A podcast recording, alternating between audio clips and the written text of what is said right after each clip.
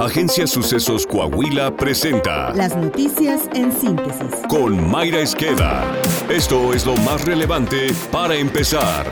Los cárteles mexicanos emplean entre 160 mil y 185 mil personas, al tiempo que se requiere reclutar a cerca de 350 personas por semana para sustituir a los asesinados o encarcelados y poder mantener así sus actividades delictivas, según reveló un estudio publicado por la revista Science. Reducir el reclutamiento de los cárteles es la única manera de reducir la violencia en México. Es el título de la investigación y además una de las principales conclusiones de la misma. Rafael Prieto Curiel, uno de los investigadores, advirtió que si el país sigue con las mismas políticas, habrá un aumento del 25 en los homicidios en los próximos cinco años. Incluso si arrestáramos al doble de personas que arrestamos hoy, en 2027 todavía tendríamos un 8% más de homicidios. E imagínense, el doble de detenciones de policías, de jueces, no va a funcionar, sentenció Prieto Curiel. El estudio apunta que existen 20 cárteles principales en México que acumulan más de dos tercios de los reclutas. El primer lugar es para el cártel Jalisco Nueva Generación con cerca de 28.764 miembros. El segundo lugar es para el cártel de Sinaloa con 17.825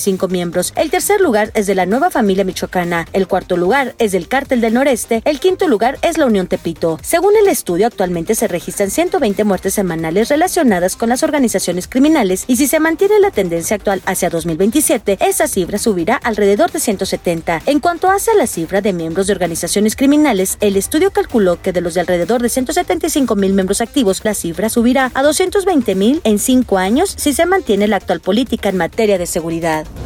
Mariana Campos, directora general de México Evalúa, informó que en el paquete económico 2024 propuesto por el gobierno federal de la 4T se solicitan 2 billones de pesos de endeudamiento público, pero solo 900 mil millones se usarán para inversión, lo que es contrario a lo estipulado en la Constitución mexicana. Campos apuntó para Aristegui Noticias que en el artículo 73 de la Constitución existe una regla de oro que especifica que la deuda pública debe usarse en aquellas iniciativas de inversión que tendrían que aumentar los ingresos del país en el futuro. La directora de México Evalúa afirmó que debido a que el paquete económico del 2024 no cumple con esta regla, legisladores podrían promover una acción de inconstitucionalidad, ya que existe un antecedente sobre el tema de la Suprema Corte de Justicia de la Nación. Además, advirtió que en décadas no se había solicitado un endeudamiento de ese tamaño, el cual le puede costar años de trabajo al país. Norma Lucía Piña, ministra presidenta de la Suprema Corte de Justicia de la Nación, aseveró que un recorte al presupuesto del Poder Judicial detendría la consolidación del sistema penal acusatorio e impediría al Instituto Federal de la Defensoría Pública continuar prestando servicios a personas vulnerables. La ministra aseveró que en México la justicia enfrenta retos como el crecimiento anual de un 20% en la demanda ciudadana de defensores y asesores legales. El diputado del Partido del Trabajo, Edgar Hernández, fue detenido junto a una mujer por posesión de armas, cartuchos y droga en el municipio de Ixmiquilpan. La Procuraduría General de Justicia del Estado de Hidalgo informó sobre la detención del político petista, quien apenas el miércoles estuvo presente en la reunión de la CDMX del PT con la aspirante presidencial de Morena y aliados, Claudia Sheinbaum. En el cateo realizado en el domicilio del petista, fueron localizadas un arma larga, otra corta, cargadores, cartuchos útiles, dosis de hierba verde con características de marihuana y sustancias sólidas con características de cristal.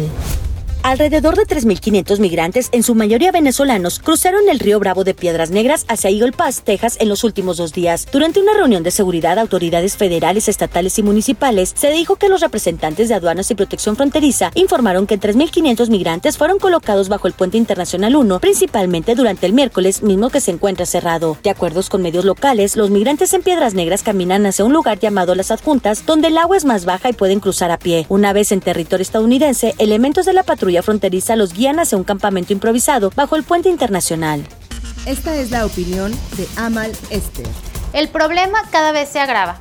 En 2022 se registraron 108.760 nacimientos cuyas madres al momento de dar a luz tenían entre 10 y 17 años de edad.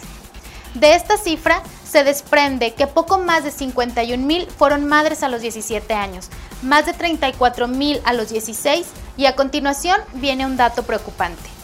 Entre los 14 y los 15 años de edad se triplica el número de adolescentes que llegan a la maternidad.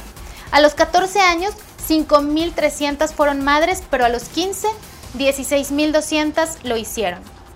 Ya entrando aún más en las cifras, 158 niñas de apenas 10 años de edad dieron a luz el año pasado, 194 a los 11 años, 339 niñas a los 12 y a los 13 años 1190. Estos datos, además de evidenciar lo que es un delito, muestran que como sociedad todos estamos fallando. los gobiernos con sus políticas públicas, las familias y hasta las iglesias o cultos religiosos. La información y los valores no están llegando de forma correcta a la niñez y adolescencia, o simplemente no están llegando. Las niñas, los niños y los adolescentes están cada vez más expuestos a la información que les llega por redes sociales e internet, muchas veces inadecuada, equívoca y perniciosa.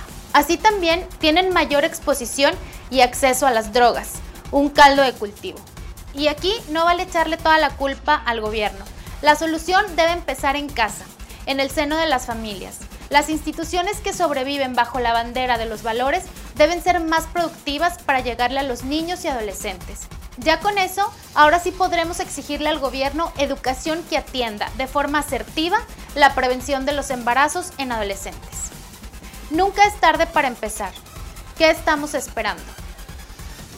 Coahuila. El gobernador Miguel Riquelme destacó que Coahuila vive un alto dinamismo industrial con la llegada de nuevas y mayores inversiones productivas que cohesionan la cadena de proveedores y diversifican los orígenes del capital. Ello durante la ceremonia de colocación de la primera piedra de la empresa Suchen, proyecto número 56 para el Estado en lo que va de 2023. Suchen invertirá 350 millones de dólares y generará 1.200 empleos en su planta que se instalará en Saltillo, en el Parque Industrial Alianza de Ramadero. Está dedicada a la producción de autopartes de aleación de aluminio de precisión y piezas industriales. Por su parte, el gerente general de Suchen en México, Simon Hong, informó que esta nueva planta es la número 13 de la empresa a nivel mundial y que su intención es generar más de 1.500 empleos en los próximos años. Saltillo. En lo que va del año, Saltillo ha registrado 9.230 empleos, destacó el alcalde José María Frastro Siller. El alcalde destacó que en Saltillo se han generado ya más de 13.000 empleos formales desde el inicio de su administración. Chema Frastro refirió que con el apoyo del gobernador Miguel Riquelme, Saltillo es ya una ciudad que atrae cada vez a más empresas al encontrar las condiciones propicias en seguridad, desarrollo económico, salud y educación. El avance de nuestro podcast deportivo con Alondra Pérez. Los 49 de San Francisco hilan su tercer victoria consecutiva en el arranque de la semana 3 de la NFL. México se ubica en el lugar 12 del ranking mundial de la FIFA. Además, le tengo todos los encuentros y horarios de la jornada 9 en la Liga MX. Está usted bien informado. Somos Sucesos Coahuila.